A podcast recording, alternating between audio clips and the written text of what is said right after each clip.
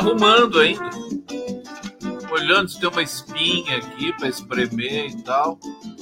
Mas estamos ao vivo então, gente. Que bom. Boa noite, boa tarde, bom dia para todos vocês. Bem-vindos, bem-vindos a essa experiência cerebral, cognitiva, intelectual, política, ideológica, Sexual, não, sexual não. Uma coisa mais delicada, né? Uma coisa assim mais poética, vamos dizer assim.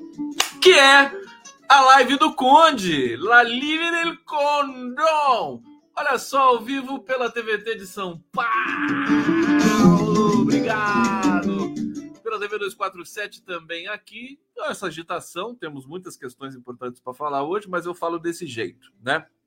Para quem não me conhece, eu falo de política desse jeito. Exatamente, porque o Brasil precisa de alegria. O Brasil precisa de irreverência. O Brasil não pode se levar a sério, né?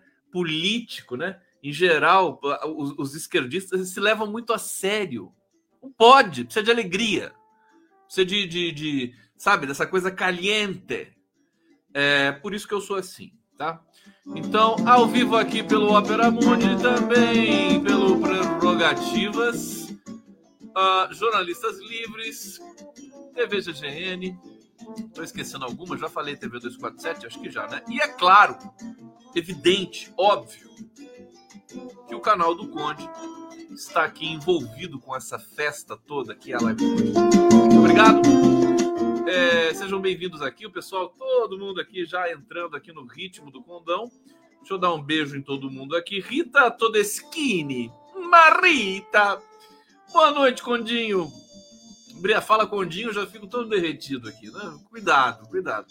Nádia Maria de Souza Correia. Oi, Conde, um abraço. Olha a Nádia, que elegante, meu Deus do céu. Re Redisa Bittencourt, cadeia nele. Maria da Penha, nele. Nele quem? Calma, calma.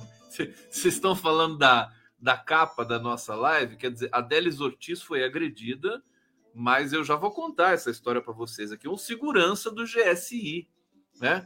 Isso mostra que o quão confuso ainda, né? A, a, a, graça, né? O quanto de confusão ainda graça por ali. Estamos aqui torcendo, né? E de repente no, nos colocando à disposição é, né, para fazer alguma coisa. A Maria Noemi tá aqui, só pensa em sexo. Condão com a Ô, Maria Noemi, olha o respeito, viu? Que negócio é esse? Que claro que não penso só em sexo. Claro que não. Imagina.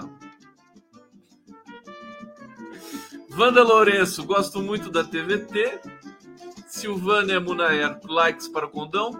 A Célia Anarim quer falar da Damares. Fala, Célia, fala para mim aqui no bate-papo que eu vou ler você. É... Bom, vamos começar? Deixa eu ver o que, que temos aqui. Agradecer o Manuel Tenório, que está aqui se tornando membro do nosso coletivo. Condão, aqui com seu, seu, suas mãos tentaculares para pegar todos os comentários. Giuseppe Camoli. Boro, Bozo está tão para baixo que nada mais nele sobe. Coitada da Micheque, né? Que ela sim vai ficar com abstinência. Bom, gente, eu estou usando aqui essa minha camisa que eu amo, que tem um cocar maravilhoso aqui, é, em solidariedade, em apoio sempre aos povos indígenas desse país. Nós tivemos hoje uma. É, um marco temporal foi aprovado na Câmara é, e eu quero dizer que não é para desesperar, né?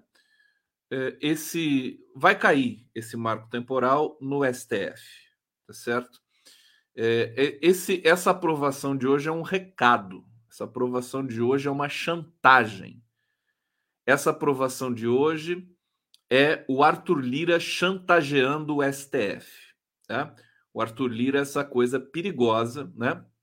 Que só o Lula é capaz, é, creio eu, e torço para que o Lula seja capaz de lidar com esta é, este barril de pólvora chamado Arthur Lira.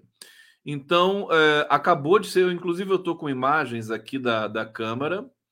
Deixa eu colocar aqui para você. Ah, não, eu tenho que adicionar aqui a transmissão. Tá vendo aqui? Olha, esse pessoal bonito, esses homens brancos e velhos da Câmara Federal, né? Você vê, você bota no canal da Câmara, tem um homem branco e velho falando, né? Sempre. Tá aqui. É, e, e esse aqui, pior ainda, né? Com essa gravata azul horrorosa é, do PL do Rio Grande do Sul. Imagina só o que é essa criatura que está aqui neste momento. Ainda bem que está mutado o microfone.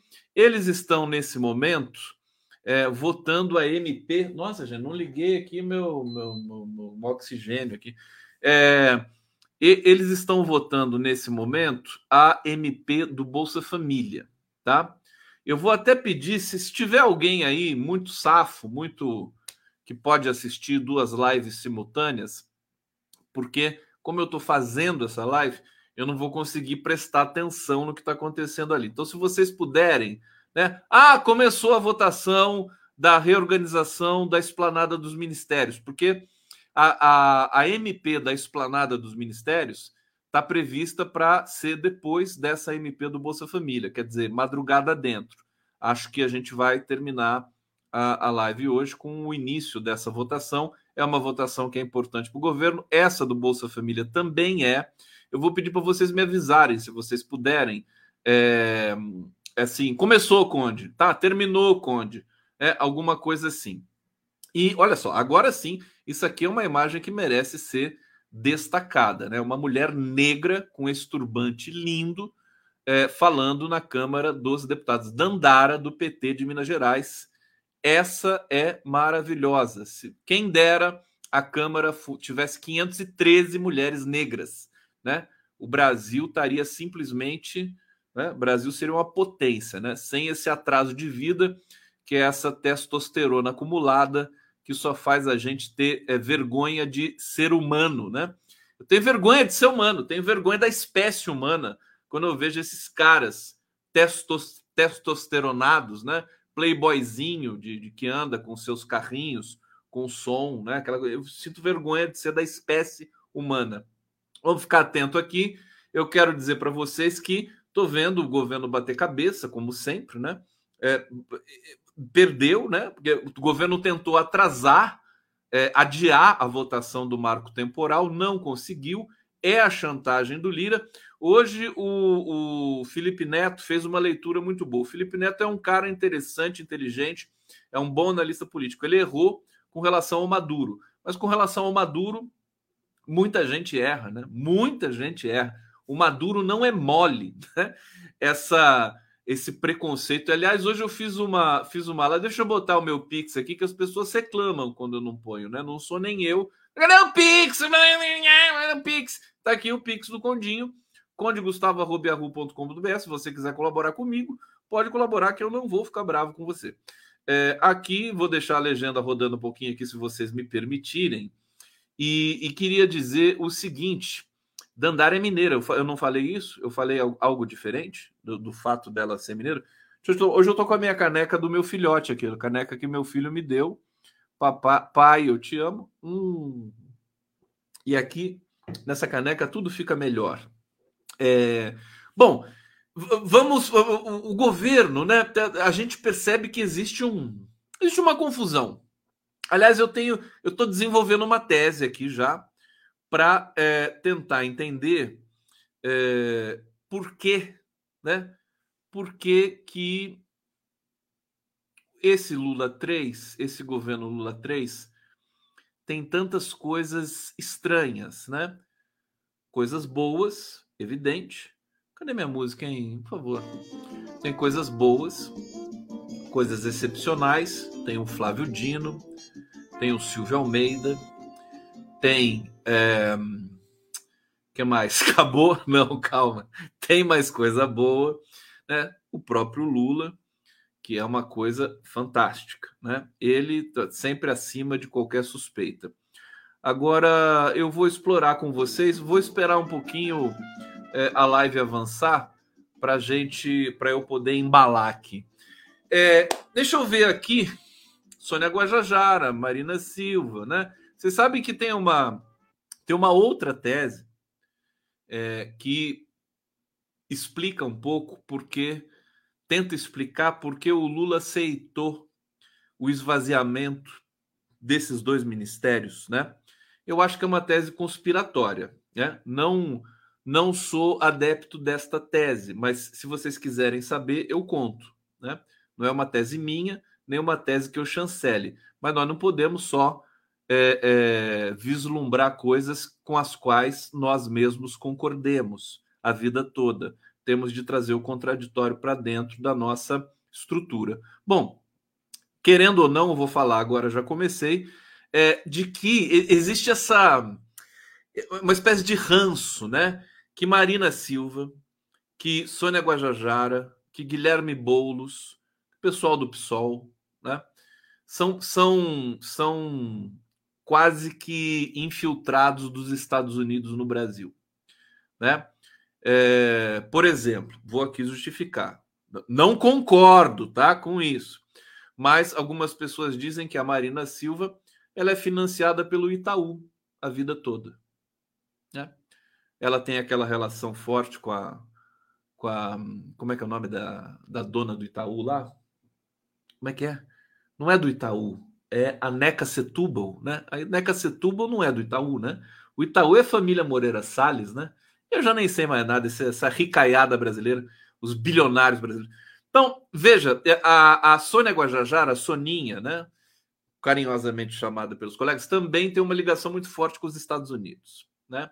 É, teve lá vários momentos, né? Muitos dizem, eu não sei que tenha as ONGs conectadas a ela, que são ONGs financiadas pelos Estados Unidos e tudo mais, tudo mais. Muita, muitos comentaristas aqui é, no nosso coletivo é, é, dizem isso, defendem e criticam, por exemplo, quando eu elogio o Boulos aqui, que o Boulos também teria né, o Instituto Iree. Vamos falar as claras, né? Não tem que ficar escondendo isso. Instituto Iree, é, que é que tem hoje na presidência o, o Wards, né, que é um advogado, que tem ligações fortes com muita gente, do Prerrogativas, Pedro Serrano. Está tudo entrelaçado. A verdade é essa. Então, uma justificativa de o Lula aceitar o esvaziamento do, do Ministério do Meio Ambiente é essa ligação da Marina, a Marina eventualmente é, defendendo interesses dos Estados Unidos. Bom, é uma tese, eu não concordo, mas ela existe, né? Então tá aqui para vocês. E, e, agora essa essa quase que uma indiferença do, do governo, da articulação do governo, na preocupação de aprovar essa medida provisória da esplanada, é, é, e agora não tem mais como escapar. Tem que aprovar ou hoje ou amanhã. Randolfo Rodrigues deu uma entrevista agora há pouco. É, Randolfo Rodrigues, que é outra figura também polêmica nessa história toda. Quer dizer, a gente está. A gente perdeu o Elan. Eu já vou explicar né, é, o que, qual, como é que eu estou lendo essa situação né, de, de tantas. É, de tantas tensões, né, mesmo dentro da esquerda, nesse governo.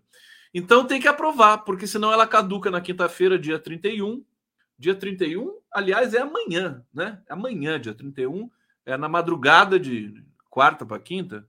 É isso que caduca a, a medida provisória da esplanada. E aí é o seguinte: vai, é, esses órgãos vão mudar realmente de, de morada, vai mudar de ministério, né?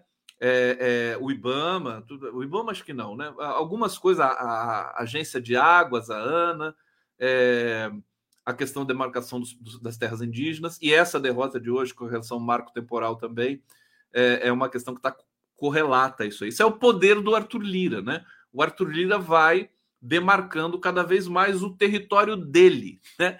Demarcação do território do Arthur Lira. E o Lula tem que administrar isso. Ele tem esse congresso, que é, é um congresso sui generis, né? Talvez um dos piores congressos que o Brasil já tenha é, visto na sua né, história. E, e, ele vai ter que negociar, e tanto que ele fez esse discurso lá no, na Fiesp, dizendo assim: não pode se assustar com a política, porque fora da política o que vem é pior. Né? Então vamos ter é, serenidade para tentar entender o que está acontecendo é, no governo com relação a isso. Eu vou começar falando, portanto, vou, vou começar com relação a Delis Ortiz. Deixa eu mostrar para vocês as imagens é, da, da agressão que a Delis Ortiz sofreu. Só contextualizar para vocês o seguinte: isso é grave, né? Não é porque ela é jornalista da Globo que eu vou bater palma para a agressão que ela sofreu. Evidentemente que eu não vou fazer isso, né? É, é, ela é uma jornalista, inclusive ontem tinha citado a Delis Ortiz aqui, que ela faz um jornalismo competente. A única infelicidade que se acentuou hoje, né, sobretudo no Grupo Globo, é a venezuelofobia. Né? É, existe uma venezuelofobia nos corredores da Globo, nas elites brasileiras, e isso está na estrutura é, do, do jornalista funcionário. Né? A Delis é uma funcionária, o Otávio Guedes, que comenta as notícias na Globo News, também é um funcionário. Otávio Guedes, que é um cara que é, é, nutre um pouco a simpatia de alguns setores da esquerda, porque ele é despojado, é despachado, é irreverente, é engraçado e tudo mais. Hoje ele, hoje ele é, deu, é, é, caiu, né? Caiu hoje, porque ele estava de uma tal maneira dizendo, né, com, com tanto ódio à Venezuela, que ficou muito feio para Otávio Guedes. Lamento, viu? Lamento. O Marcelo Lins me segue no Twitter lá. É, o Marcelo Lins tentou também de todas as maneiras, eu acompanhei isso, tentou é, não contemporizar, mas relativizar. Por exemplo, hoje, na hora do almoço, quando ele teve de falar da Venezuela, porque a Globo News só falou de Venezuela o dia inteiro, né? É, quando ele teve de falar da Venezuela, ele falou assim: olha, não podemos esquecer que os Estados Unidos tentaram dar um golpe na Venezuela em 2019 e não conseguiram. Né? Aliás, quem resistiu a esse golpe que os Estados Unidos tentou dar com a ajuda do Guaidó, esse delinquente bandido, né? É, é, e de outros setores ali é, das elites venezuelanas, foram as brigadas venezuelanas, né? o povo. A, a Venezuela tem um exército que é composto pelo povo civil venezuelano. Eles, eles têm uma brigada e eles resistiram aos assédios que foram ali estabelecidos em alguns pontos estratégicos da Venezuela, é, incluindo aí zonas fronteiriças. Então, o, o, o, esse jornalista da Globo, que é o Marcelo Lins, que é inclusive é, é diretor da, da internacional ali da, da, ele falou, falou, olha, não pode esquecer, não podemos ser hipócrita, né, de falar que a Venezuela é um horror e que o resto é tudo bonitinho, né? Agora, já na, na noite ele já tinha mudado o tom, né? São as vicissitudes de ser um funcionário e de ter de obedecer ordens, né? Todos ali já o Mar próprio Marcelo Lins, que eu admiro, falando do ditador é, é, Nicolás Maduro, ditador, né? O próprio Otávio Guedes, o ditador Nicolás Maduro, o ditador, ditador, ditador, ditador. Ontem a Globo ainda tinha um certo pudorzinho de falar ditador, mas hoje já falou ditador, né? Nicolás Maduro. Então, é, é esse, essa movimentação da nossa empresa. Veja, é a Globo para quem o Lula deu entrevista exclusiva, né? CNN e tudo mais. A gente avisou, né? A Globo está sempre, está sempre pronta para puxar o tapete de qualquer um. É, nesses, nessas últimas 40 horas, ela ficou é, é, obsessivamente, né? Desancando o presidente Lula. Foi uma coisa assim covarde. Ataques ao presidente Lula, porque o Lula simplesmente recebeu no tapete vermelho Nicolás Maduro. E tem uma questão muito estratégica nisso, que as pessoas não estão analisando. Né? É muito importante que o Lula dê um pouco de carinho para o Nicolás Maduro, porque daqui a pouco vai ter eleição na Venezuela. É para trazer o Nicolás Maduro mais para perto. Sabe? A Venezuela não pode ficar isolada, isso é muito perigoso. Então, essa cúpula né, é, extraordinária da América do Sul, sul-americana, ela tem toda essa importância. Eu vou falar da Delis Ortiz. Então, assim, da, Delis Ortiz, jornalista da Globo, foi é, é, agredida de fato, e eu vou mostrar aqui as imagens para vocês. É, assim, logo depois dessa agressão, vamos ver juntos aqui, vamos lá.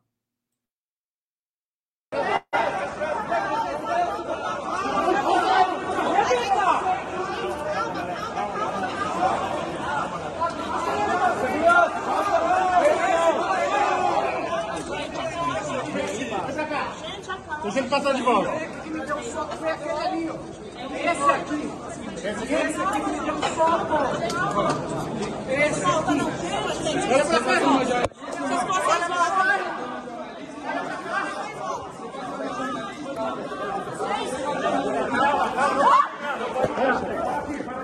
Que isso? Repórter aqui! Que isso? Me solta! Me solta! aqui, ó. Calma, gente! Calma, gente! Vocês é imprensa, gente! Olha, gente, isso aqui, deixa eu colocar, vou continuar deixando as imagens rodando aqui um pouco para vocês. É o seguinte, isso aqui se chama incompetência. Eu vou repetir para vocês aqui. Incompetência, inclusive fazer chegar no governo federal. Porque isso aqui é o seguinte, você tinha uma coletiva do Nicolás Maduro, né? É, você tinha. O soco não está aqui, viu, gente? Para quem está procurando, não está aqui. Está fora das imagens. No final desse vídeo, a gente escuta Delis Ortiz falando, apontando para quem é, fez a agressão a ela. Tá certo? É, vamos com calma. Estou aqui, está todo mundo junto. Vamos comigo aqui. É, é incompetência, né? É, eu, o Stuckert teve até que socorrer ali na hora, que é uma das poucas pessoas que, é, que são admiráveis também nesse entorno mais próximo do Lula. Desculpe eu ser tão sincero. Assim, essa altura do campeonato. Vou deixar, vou continuar deixando aqui para vocês é, essas imagens. Ora, é, uma, uma coletiva do Nicolás Maduro, o governo não preparou ali para receber os jornalistas. Foi uma multidão de jornalistas ali querendo entrevistar o Nicolás Maduro. Você entendeu? Tinha que ter uma organização. Isso aí é da, da alçada do governo, do, do GSI, que seja, da ABIN, da segurança do Planalto. Quer dizer, que incompetência, que vergonha isso. É claro que deu esse tumulto, né? É, e aí a gente tem esse episódio lamentável é, da Délis Ortiz tomando um soco né, no peito, né? Deixa eu, eu vou, eu vou, colocar mais uma vez aqui o finalzinho para ver se vocês sacam o momento que a Délis Ortiz fala, né? Ela grita aqui, ó. Uma coisa terrível. Que isso? Que isso? Me solta! Me solta! Esse grito é da Délis Ortiz. Calma, gente. Vocês é imprensa, gente. Bom, lamentável, né? Completamente lamentável essas cenas. E isso demonstra, acende um sinal vermelho, a meu ver, o governo tem que tomar cuidado. Tem muita gente infiltrada ainda nesse governo, sobretudo no GSI, né? Gabinete de Segurança Institucional. A gente te, acabou de ver um general é, perder ali o posto, que é o general Gonçalves Dias, e um outro é, general. Gente, não estamos buscando aqui é, é, é, culpabilizações. Ela foi agredida. Um, um, um, segurança foi lá. Não sei se foi por querer, se não foi. Isso aí vai ter que a perícia vai ter que ver, tá? É, o que importa, estou falando aqui, o que importa é o, é o processo que, que toma curso, né? É, nós podemos ter novos eventos dessa natureza. Também não tem nada de armação. Isso aqui foi incompetência. Incompetência. É, e, e, eu acho que é bom tomar cuidado, né? O governo tem ainda muitos infiltrados bolsonaristas. Agora, não pode, não precisa ser um bolsonarista. Pode ser um, simplesmente um segurança que se precipitou, que foi incompetente também. Aliás, a incompetência maior é do governo. Não soube organizar, né? Esse batalhão de jornalistas. Você precisa controlar esse batalhão. Você precisa, né? Ter uma assistência, posicionar. Falar, você vai ficar aqui, você vai ficar aqui entendeu? Foi tudo meio improvisado, não sei o que está acontecendo. É preciso, né?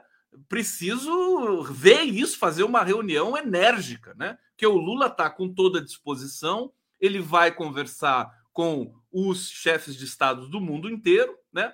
É, e inclusive vou falar daqui a pouco sobre essa reunião aqui. Eu só queria destacar isso para vocês. Bom, deixa eu ler aqui para vocês é, os relatos que, que chegaram até nós, né, sobre essa é, agressão que a Delis Ortiz sofreu. Jornalistas foram agredidos, não foi só ela que foi agredida, né, no Palácio do Itamaraty.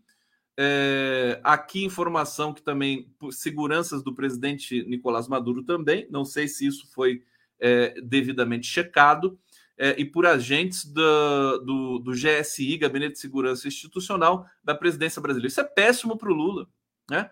Isso é incompetência, mais uma vez.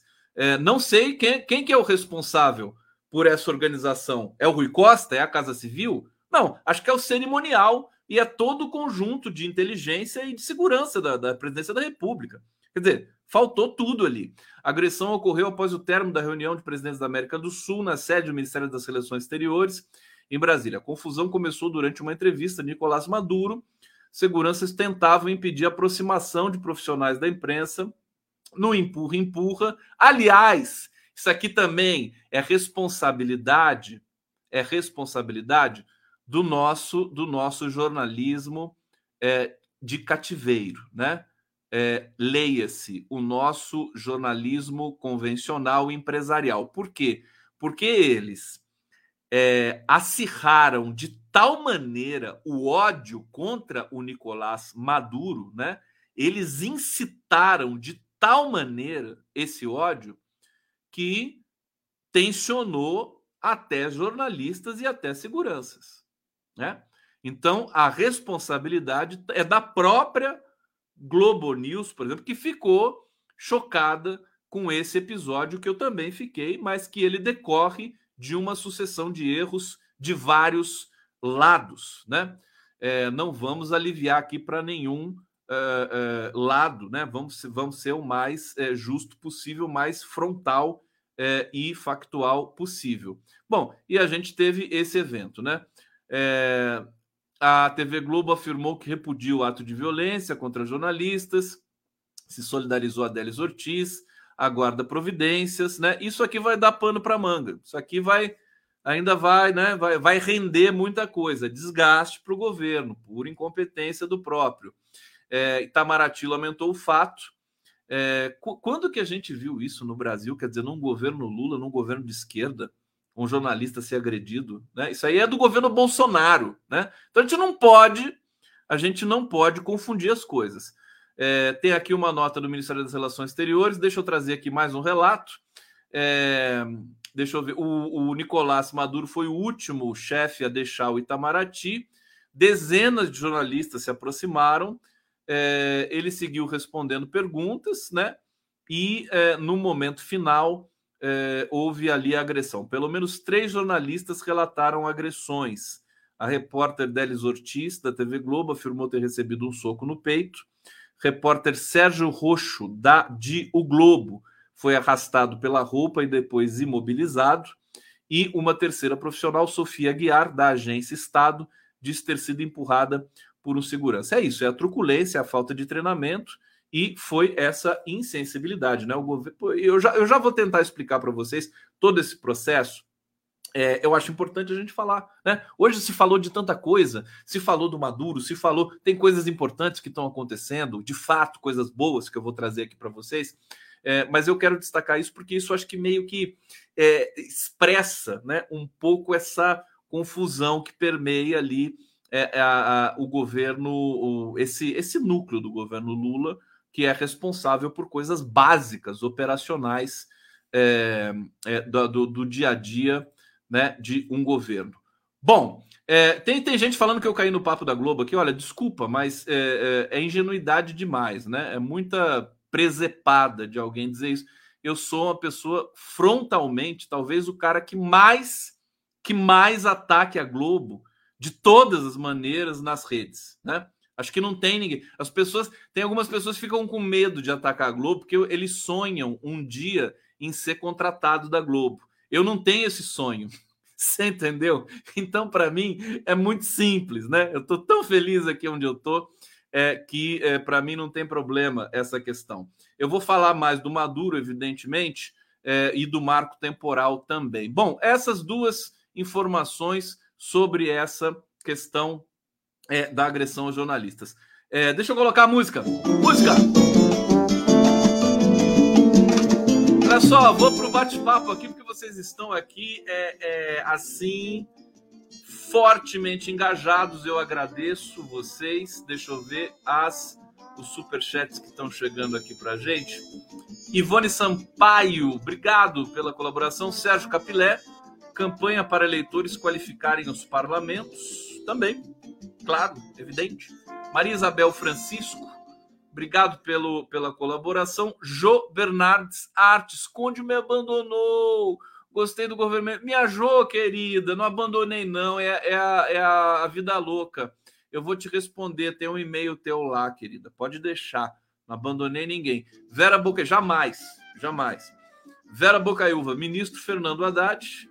É, qual o contexto do Fernando Haddad? Karlovich, super sticker aqui. Obrigado. Karlovich. É, Maria Isabel, Francisco Maria Cristina, tô cansada de guerra, Conde. Eu é, é, eu também, eu também. Ricardo Barros, o famoso, o meu urso de estimação, Ricardo Barros. Ô, Ricardo Barros, manda a foto desse urso para mim no, no meu e-mail. Eu vou colocar o meu e-mail aqui. Manda que eu vou, eu vou botar num quadro. Eu tô, eu tô encantado com esse urso aqui. É, Giuseppe Camoli. Existe também venezuelofobia dentro da esquerda. Claro que sim, sim é, aquela esquerda sabuja que se preocupa com a imagem que terá perante a direita. É, Silvana Costa, Condinho, boa noite. Parece proposital desse GSI ferrar o próprio governo. Pois é, né? Mas cadê? Cadê a, a extinção desta merda, né? Eu acho que passou ali, o cavalo passou encilhado na frente do Lula. Ele não quis extinguir, podia extinguir, né? Para não ter mais esse problema. É, Mama Flor, agora tá nascendo skunk no pé de goiabeira. Coisas que só acontecem no Brasil. Amanhã Rosa Weber deve pautar o porte. Ah, é amanhã, Mama Flor. Então tu vou ficar atento aqui. É, quem sabe abre jurisprudência para ajudar a turma é, da Damares. Podem declarar consumo próprio, né? Era 290 quilos de maconha, né? No avião. Vocês viram isso, né? Só Jesus no avião do tio, né, do, do, avião de uma igreja, acho que é a igreja quadrangular, né, Mama Flor? É, e que estava ali com o tio da Damares Alves. Vocês viram essa notícia? Eu separei ontem para falar aqui, mas eu sempre deixo, algumas ficam de fora, né? E a, a, veio uma notícia também de que a Damares tinha denunciado, né? Que o avião estava com maconha e tudo mais. 290 quilos de maconha é consumo próprio, é óbvio, né? Isso aí é porte básico, né? Dá para fazer o quê? Dá para enrolar dois, baseado, 290 quilos de maconha. Então é isso, isso é uma coisa que não é muito importante assim. Bom! O Brasil é inacreditável, né, gente? É uma coisa, é uma força, é uma potência, né, de vida esse país. É, deixa eu trazer aqui. Olha, notícias importantíssimas. Hoje eu conversei com o Fernando Brito. Sempre o Fernando Brito é um termômetro importantíssimo, é, porque ele tem análises assim que só ele consegue fazer. Né? O Fernando Brito é, é um pouco o legado do Leonel Brizola, né? É, ele ele, ele né, se contaminou um pouco com a, a brisolice do Brizola, e o Brizola, por sua vez, também se, cont se contaminou com a Fernandice do Fernando Brito. Ô, Fernando Brito, você tá aí, meu filho? Vê? Tô aqui falando de você, viu? Tô falando de você aqui. É, e o Fernando Brito me disse o seguinte: essa questão, por exemplo, da esplanada dos ministérios, não é para a gente fazer tempestade no copo d'água, por quê? Porque tudo é governo. Eu tinha feito esse raciocínio aqui com vocês. Então, se o Ministério, se o IBAMA vai para a Justiça, né? Então, se a demarcação de terras indígenas vai para o Dino, Flávio Dino, da Justiça, se, é, sei lá, COAF vai para o Banco do Brasil, para o Banco Central, tudo, tudo é governo. O poder do governo é grande, tem que exercer, né? Não pode ficar com esse republicanismo tosco de deixar todo mundo, né? Falar assim, não, não posso me, não posso me projetar na governança porque eu sou republicano.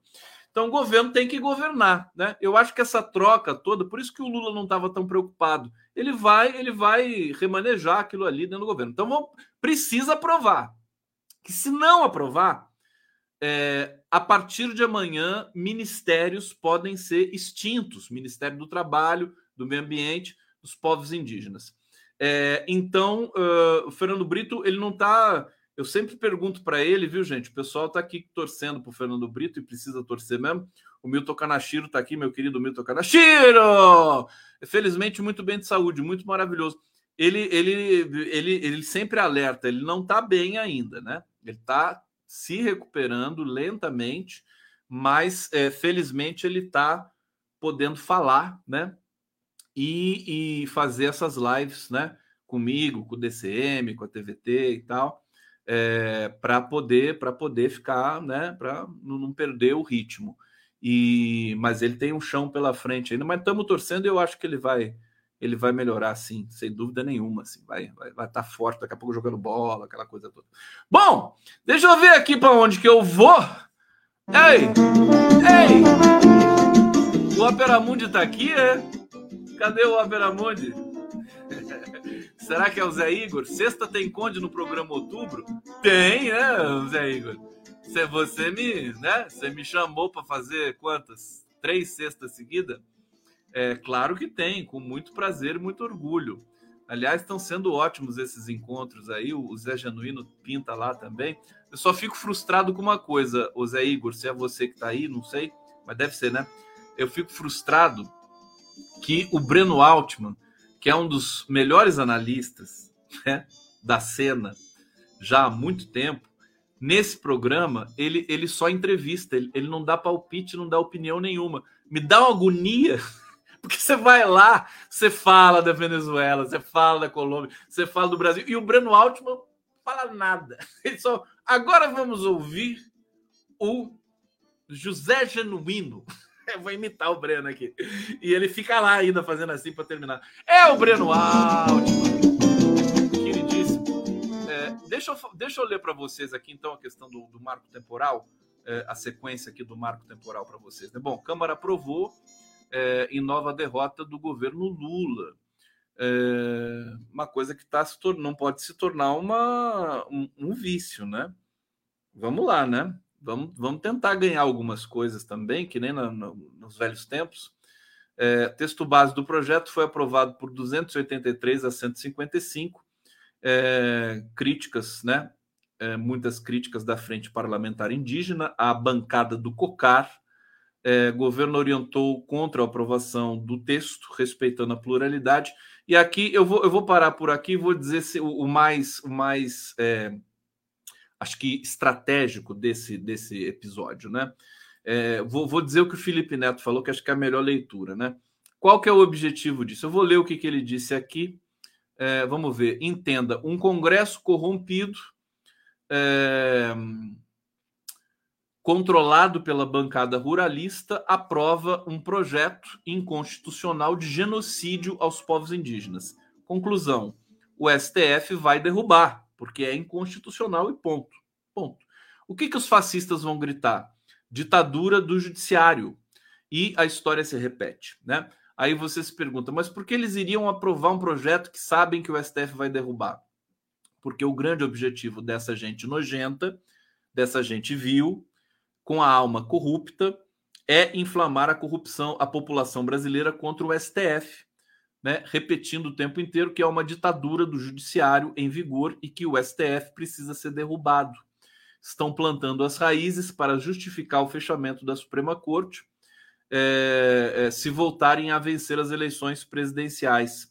Ou, quem sabe, ampliarem o número de ministros para ter controle da casa, exatamente como Hugo Chávez fez e Bolsonaro cogitou fazer. É verdade, Hugo Chávez fez isso, né? Por isso que o, o, o, o Felipe Neto está evocando isso, para confundir a nossa cabeça mesmo, né? Mas é verdade, o Hugo Chaves ele aumentou a Suprema Corte. Agora, se o Lula aumentar o número de, de ministros da Suprema Corte, vai ser golpe? É, não sei. Né? Eles sabem que o marco temporal será derrubado, mas usarão isso e vários outros projetos para tentar fazer o povo brasileiro acreditar que os ministros do STF são ditadores, tudo no final é narrativa e comunicação. E o governo segue fazendo o pior trabalho possível nesse setor. Verdade. Então, olha, deixa eu já trazer para vocês, então.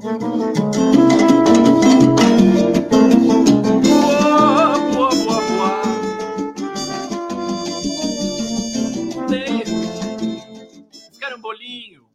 Querem um pastelzinho? Tá? Eu mando servir, por favor, produção. Leva, leva uma porção aqui pro pessoal que está assistindo a gente aqui. Né? Isso, pastelzinho. É, vinho do Porto vocês querem vinho de mesa? Do Porto. Vinho do Porto. É, põe um palitinho lá, leva guardanapo, tá? Senão eles vão fazer uma bagunça incrível, tá bom? Fique à vontade, tá? Vocês estão, vocês estão em casa. Em casa.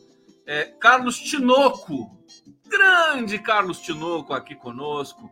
Mama Flor, ação terapêutica. Ninguém foi preso, nem o piloto. 290 quilos de skunk. Agora, se fosse o Zezinho, 3 gramas, cadeia. Verdade, querida. É, Giuseppe Camoli, é, maconha dízimo. é dízimo pago pelos traficantes de Cristo. É, tem, já tem livro, já tem tese publicada do narcopentecostalismo, né? Narcopentecostalismo do Rio de Janeiro. Brasil é o Brasil. Brasil é impressionante. Tem uma Guelpa, querida, maravilha. Deixa eu, deixa eu vir aqui, deixa eu ver o que, que tá faltando. Tá faltando a vinheta para vocês, né? Vamos ver uma vinhetinha para a gente relaxar e depois a gente vai. Vocês querem feijão puro ou to tomar café? Hã? As duas? As duas? Feijão puro ou tomar café? Vamos começar com tomar café? Vamos? Então tá bom, tá aí tomar café. Hoje, espera um pouco, tomar café, almoçar e jantar. Tomar café, almoçar e jantar. E amando outra vez, graças a Deus eu estou aqui. Firme, forte, firme, tomar café, almoçar e jantar. Tomar café, almoçar e jantar. Um abraço e até o próximo café. Até o próximo café. Deixa eu colocar as imagens aqui da câmara. Câmara.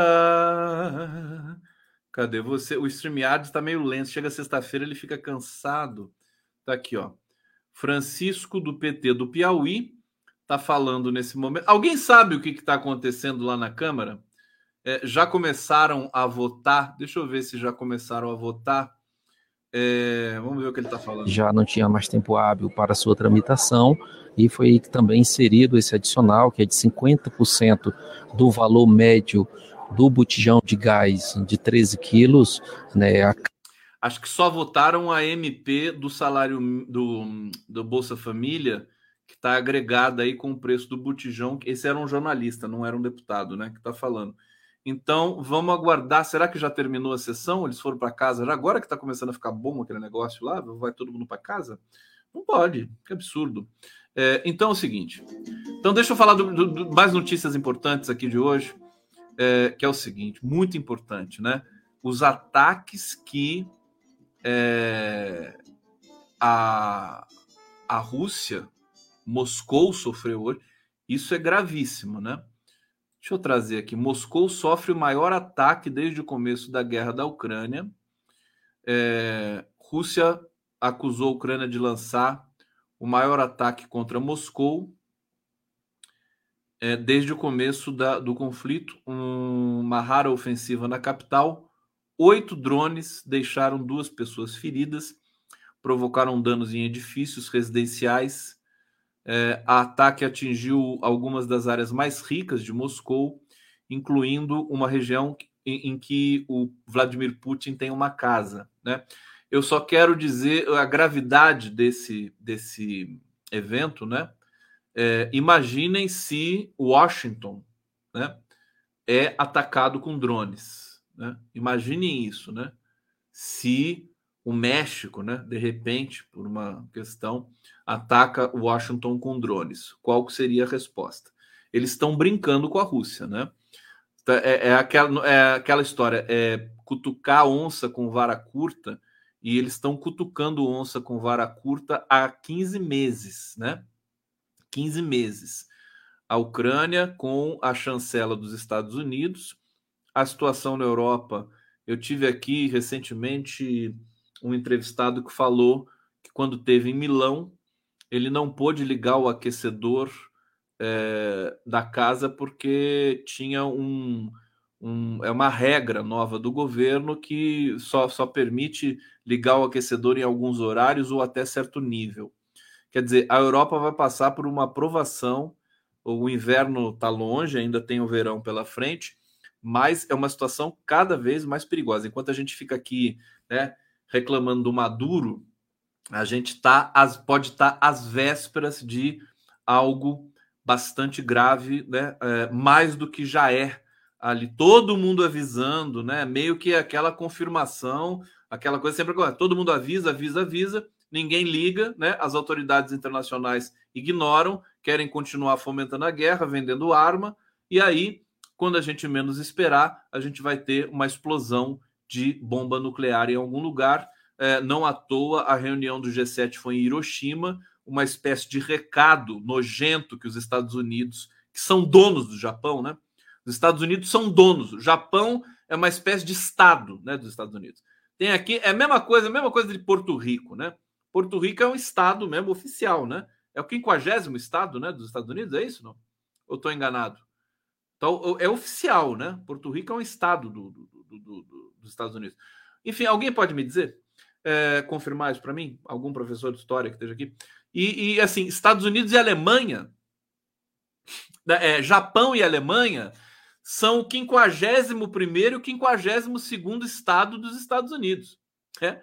O, os Estados Unidos têm 280 bases militares na Alemanha. E no Japão é mais ou menos isso também, né? Uma vergonha, esse país não tem soberania. A gente reclama da América Latina, mas esses aí estão bem piores do que a gente. É, tudo, tudo isso para também agregar a esse pacote que foi direcionado aí para o Maduro no Brasil. Bom, deixa eu, deixa eu ler mais um pouco dessa questão. Né? No Telegram, o canal Baza, vinculado ao Kremlin, diz que a ofensiva foi maior que foram 25 drones que teriam invadido o espaço aéreo de Moscou. Moradores contaram que ouviram fortes estrondos, sentiram cheiro de gasolina.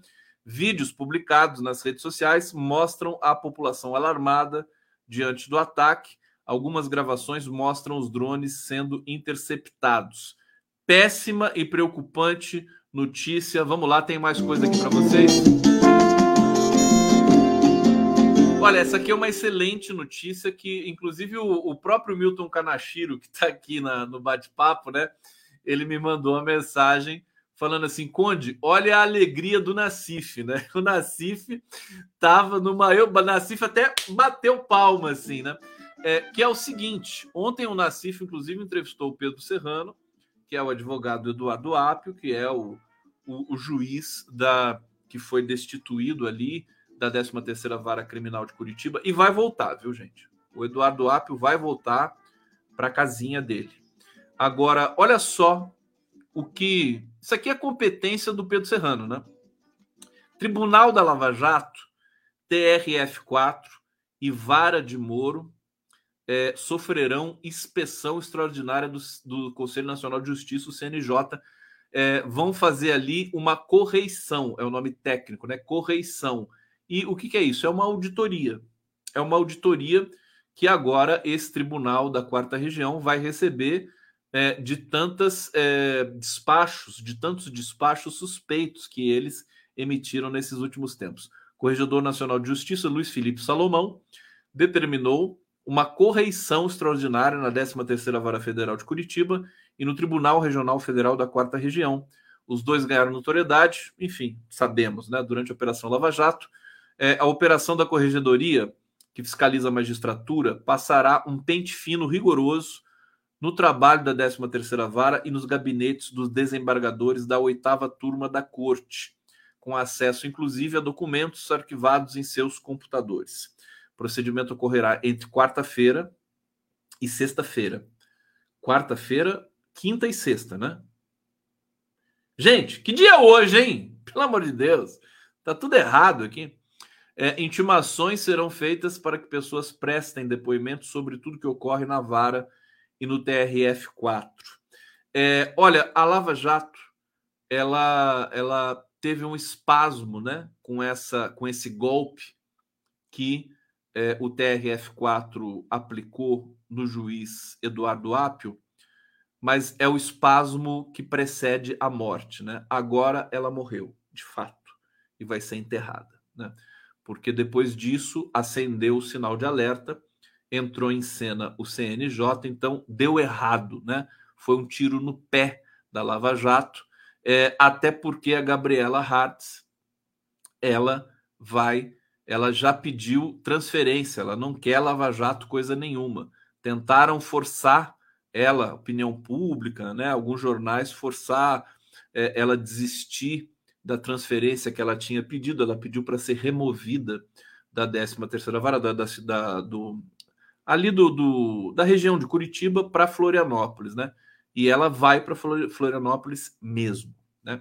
É, vai sair ali é, dessa, dessa função de juíza substituta é, na 13 terceira vara. Então, essa é uma excelente notícia, importante, derrota. Tem uma outra notícia agregada aqui, que é do Gilmar Mendes, né? A PGR pedindo que Moro vire réu por calúnia contra Gilmar Mendes, do STF, né? Derrota fragorosa. A vice-procuradora-geral da República, Lindora Araújo, afirmou que a denúncia contra o senador Sérgio Moro, apresentada após ele acusar o ministro do Supremo Tribunal Federal, Gilmar Mendes, de vender sentenças judiciais, traz todos os elementos necessários para torná-lo réu por calúnia. É, então, é mais, uma, mais um processo contra o Moro. Nós temos a notícia de que o Dallagnol recebeu. Dallagnol foi hoje para é, a Câmara dos Deputados, ele, deputado cassado, ele ficou circulando por ali, ele está tentando reverter essa cassação sem sucesso, e pior do que isso, como ele não pôde ser notificado, porque ninguém sabia o paradeiro dele, da cassação, né? Agora, agora com ele ali circulando pela Câmara, a Polícia Federal conseguiu entregar para ele uma é, intimação para ele depor, né? Depor por videoconferência. E ele ficou todo, todo dodói. Falou: Ah, mas o que, que eu fiz? Eu não fiz nada. Mas ele foi notificado e vai ter que depor para a polícia, meu filho. Você entendeu? Vai lá depor, já, depor, já deve ter deposto já. Ou então tá depondo nesse momento, assistindo a live do Conde. Ó, notícia para vocês, inform, informações aqui, é, para vocês dormirem felizes e bem informados. Gasolina deve subir em 22 estados e no Distrito Federal com novo ICMS. Quer dizer, a bomba que o Bolsonaro deixou, ele tinha é, de, é, tirado os impostos da gasolina dos estados, né? uma coisa totalmente criminosa, né? Que pra, só para ganhar a eleição, para tentar ganhar a eleição. Aí detonou os estados por isso, ninguém falou nada. Naquela época, Arthur Lira e Rodrigo Pacheco fizeram tudo que ele mandou, né? Para você ver o tamanho da, do caráter desses dois aí. É, é, é, o Brasil, o Brasil é esse. É aquela coisa, poucos têm estômago, né? Poucos têm estômago para aguentar o que tem nesse Brasil. Olha, tá chegando no fim da live, eu nem falei da minha tese ainda para vocês aqui, meu Deus do céu. Eu vou falar no final. Né? Posso falar no final? Posso ou não posso? Fala comigo. Meu Deus. Dança comigo, vamos lá. Aqui, ó. Mexe o pescoço. Mexe o pescoço.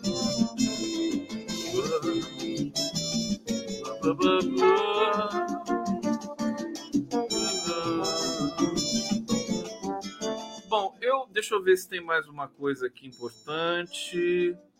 É, julgamento do marco temporal, o STF vai julgar, vai cair esse marco temporal aprovado. Vamos continuar debatendo isso. Eu fiz várias lives aqui com muita gente, sobretudo a Kenarik Bojiquian, que é uma das mais é, combativas né, nessa questão dos direitos dos povos indígenas do Brasil. A Débora Duprá, né, várias lives fiz com o próprio Ailton Krenak, advogados é, da questão do povo Xokleng, que está no STF, que pode servir de base para todas as análises subsequentes sobre questão de demarcação de terras indígenas no Brasil. É, eu acho que isso não é tão preocupante é, aprovação do marco temporal hoje. Eu queria saber, francamente, se o governo é, já acabou a transmissão da Câmara, se o governo vai é, conseguir aprovar a como é que se chama a, a, reforma da esplanada, né, que foi feita ali pelo, pelo governo Lula, pelo governo de transição, pela a estruturação desse novo governo. É, deixa eu ver o que, que eu separei para vocês. Bom, Dallagnol foi intimado, já falei. O Boulos deu um recado muito legal aos ruralistas hoje, né? Ele falou assim: vocês topam um marco temporal para grileiros, né? Que quem invade terra, quem é violento, quem mata, são os grileiros, são os, os, os né, proto-empresários, candidatos a empresários do agro, né? Esse pessoal que é violento, que mata, que, que frauda, porque o grileiro frauda, né? Você sabe de onde vem a origem do termo grileiro? Já, já tiveram a, a curiosidade de ver? Alguém sabe? Quem souber, se alguém souber, eu, eu vou mandar uma caneca de presente. Mando mesmo. Duvido que alguém saiba aqui. Né? Que é, é complicado. Nem na internet você vai achar isso, hein? Nem na internet você vai achar. Tem cinco segundos para alguém dizer aqui se sabe ou se não sabe.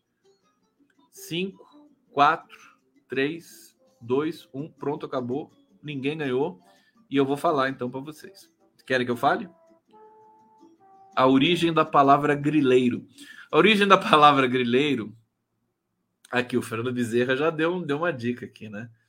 É, eles pegavam, faziam, fraudavam um contrato, né? escreviam é, contrato da terra, falou, sou dono dessa terra aqui, essa terra pertence a fulano de tal, faziam lá o contrato, faziam um, né, botavam timbre, não sei o que, aquela coisa toda, né? Fraude, fraude, né? É, é, como é que se diz isso? É,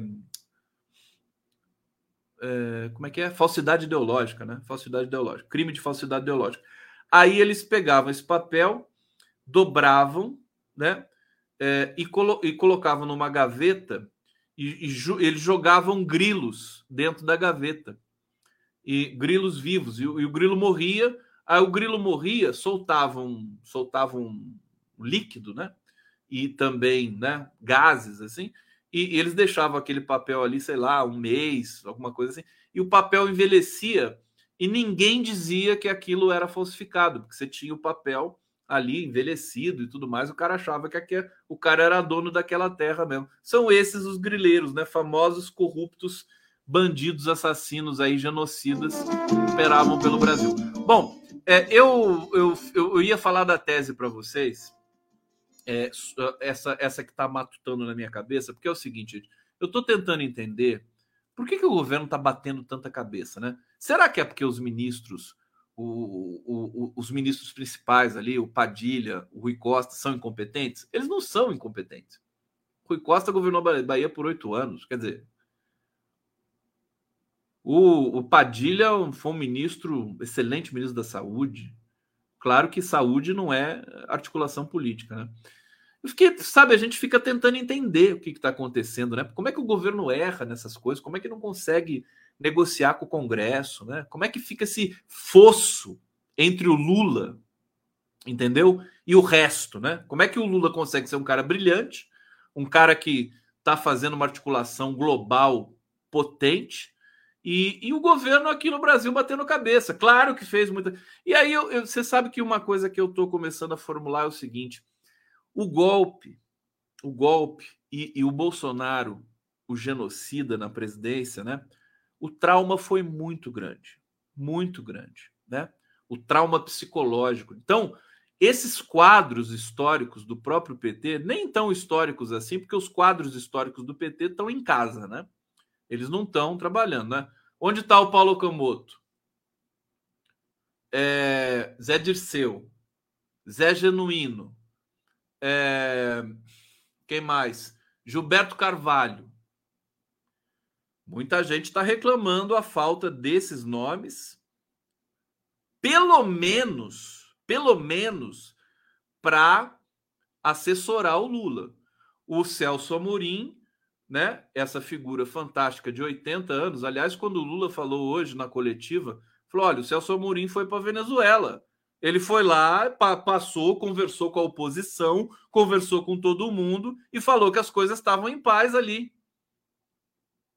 Você não vai confiar no Celso Amorim? Quer dizer, falou, por isso que ele falou, por isso que ele recebeu uma. Porque se tivesse alguma coisa muito, muito fora do comum acontecendo na Venezuela, o Lula não ia tratar o Maduro desse jeito tão generoso. Claro que não, né? Ele mandou o Celso Amorim lá e o Celso Amorim conversou com o Maduro, com é, é, setores do parlamento venezuelano e com a oposição, que é sempre estridente. Né? É só perguntar para o Celso Amorim o que, que ele viu ali. Ele viu um país que tem né, princípios democráticos, tem problemas como qualquer outro país, mas que tem ali um regramento institucional é, minimamente consolidado. Bom, é, aí, mas voltando para o Brasil, eu acho que esse pessoal eles estão muito traumatizados. É, quando o Lula foi presidente a primeira vez, em 2003, né? Gente, vocês se lembram desse momento? Tava todo mundo empolgado, todo mundo querendo fazer o melhor pelo Brasil. Vamos fazer esse Brasil melhorar e vamos vencer um desafio. Era, era, era uma aposta também no escuro, porque a gente não sabia se ia funcionar. O Lula surpreendeu todo mundo, surpreendeu até a esquerda. A esquerda não imaginava que o Lula ia fazer uma coisa tão espetacular como ele fez. Tirar 40 milhões de pessoas da miséria, da fome, né? Foi espetacular. Deixou o Brasil, né? Tinindo, já trouxe Olimpíada, Copa do Mundo, né? As elites ficaram alucinadas. Os pobres pegando avião, indo para a praia, comprando carro. O Brasil se tornou o quarto mercado de carros do mundo. Tá certo? O que para ambientalistas é ruim, mas, enfim, depois a, a, a gente participou desse naco, né? É, da economia global. Brasil, sexta economia do mundo. Estava caminhando para ser a quinta, quarta. O lugar do Brasil é, é, é, maior economia do mundo, meu querido. É das maiores. É China, né? Estados Unidos em decadência e Brasil. Acabou. É isso. Claro, Índia, mas o Brasil é maior, é mais diverso. Ele tem, tem, tem uma é, essa essa multi é, que não é nem a questão da, da, da multietnia, mas todos os povos do mundo estão aqui no Brasil. Então, naquele momento, a vitória do Lula, aquilo empolgou todo mundo, estava todo mundo dando o máximo de si. Tereza Campelo, Dilma Rousseff na Minas Energia, todo mundo, Zé Dirceu na Casa Civil, né? Todo, todo mundo arrebentou, falando: vamos mostrar para esse, esse povo o que, que eles podem, o que, que eles merecem. Então o clima era outro, entendeu? Esse clima não existe hoje. Existe uma espécie de é, luta pela sobrevivência e só. Eu não vejo ministros né, é, na mesma pegada do que aquela geração. Claro que tem o brilho do Flávio Dino, do Silva Almeida, né? Mas, é, sabe, foi muito forte ver uma figura nojenta, repulsiva como o Bolsonaro destruir o país inteiro, inteiro, né? E, e, e todo mundo fica olhando. Né? Então existe um, existe um trauma muito forte. O Brasil vai ter que superar esse trauma. Esse trauma, para mim, é o que está travando né, um governo que a gente possa chamar de né, governo brasileiro. Né? É isso para mim que está travando. Eu não sei o que vocês pensam, eu vou elaborar mais em cima disso, vou trabalhar mais, fazer pesquisa, ouvir pessoas e tal. Mas para mim é isso, é uma questão de ordem psicológica histórica. Quando o Nicoleles falou para mim que é, é, o, o, o, ele está assim chocado com o fato, e eu também tô, e eu sempre reivindico isso há muito tempo, de que não, não se criou ainda o dia, né, em homenagem aos 700 mil mortos, assassinados pelo, pelo governo anterior, o genocídio da Covid no Brasil. Tem que se criar institucionalmente esse dia. É, um dia, pega um dia do ano aí, vamos fazer lembrar que essas pessoas não puderam nem ser enterradas direito. Muitos parentes nem se despediram. Nós não vivemos o luto. Então, enquanto a gente não viver esse luto, eu acho que esse trauma ele vai ficar pesado, cada vez mais pesado. Eu acho que o Lula continua isolado no governo. Ele é um cara que tem todos os é, é, todas as conexões globais, mas é inacreditável que no governo ele esteja isolado. É uma espécie de ilha e, e os ministros funcionando quase que meio assim, sabe, pisando em ovos, todos pisando em ovos, nos, nos meus ovos, nos meus ovos que a terra há de comer, né? que tem lá, isso aqui é barulho de cascavel, né? É ovo de cascavel. Então, eu acho que é, a gente precisa superar esse momento, fazer, só vai superar isso fazendo conselhos e fazendo coisas como essa, por exemplo, de é, é, é fazer essa lembrança, essa memória para os 700 mil mortos, 700 mil brasileiros que é, morreram, né? Morreram de maneira covarde por um governo. Olha, tem uma audiência fantástica aqui, eu quero agradecer demais a presença de vocês. Olha só, obrigado, viu, gente? É, e pedir para vocês se inscreverem no meu canal. É, no, nos canais todos aqui, eu faço essa transmissão coletiva, porque eu sou um cara democrático. né? E, e, agradecer demais aqui. Deixa eu pegar alguns comentários que estão chegando aqui ainda para mim. Deixa eu ver como é que tá isso aqui. Mais de 6 mil pessoas aqui na, na live, somando todos os, é, todos os canais, né? André Moutinho, você pode ter, querido Conde, o que? O que que eu posso ter? Giuseppe Cadura, Minions, carreguem as baterias de suas tornozeleiras. Adorei, adorei. Obrigado. Jussara Ferrão, canta aí, Conde. Fuma, fuma, fuma, folha de goiabeira. Fuma na boa, só de brincadeira. Fuma, fuma, fuma, folha de goiabeira. Fuma na boa, só, só de brincadeira. Vamos lá comigo. Fuma, fuma, fuma, folha de goiabeira. Fuma na boa, fuma na boa, só de brincadeira. Isso aqui é uma cantiga de criança, isso aqui. Gente, a Damares arrasou nesse negócio, né? É goiabeira. Agora que a gente entende a goiabeira, né? Mas assim, isso é, um, é, um, é uma ofensa, né? Aos usuários uh, da maconha, porque, enfim, né? Coitada da maconha se for fumada pela Damares, né? Tenho pena da maconha que for fumada pela Damares. Não pode acontecer isso. É, Carlos Tinoco já tinha visto aqui é, queridos, amores, meus amores, amores, amores, amores, tô aqui já com saudade de vocês. Obrigado, obrigado. Amanhã, ó, gente, para tudo, para tudo. Tô esquecendo aqui, tô esquecendo uma coisa importante. Amanhã, daqui a pouco, às nove da manhã, eu vou entrevistar esse cara aqui, ó. O Jades Macalé tá aqui, ó. Jades Macalé no vapor da manhã, que é o horário que ele conseguiu né, me atender. Amanhã, portanto, às nove da manhã, acordem cedo, né? Que o Jardes vai falar. Vai tá lançando o disco novo dele, Coração Bifurcado, que é uma maravilha. Uma maravilha. E amanhã também, às cinco e meia, eu converso com essa maravilha aqui, que é a Laurinha Capriglione. Amor é mio, que Laurinha! Globo ataca Venezuela. Tá aqui a Laurinha, que conhece tudo de Venezuela, já morou na Venezuela, teve lá, fez matéria, escambau a quatro, vai poder explicar direitinho toda essa movimentação pra gente, tá bom? Meus amores, obrigado, beijo, felizes, juízo, tamo junto, valeu!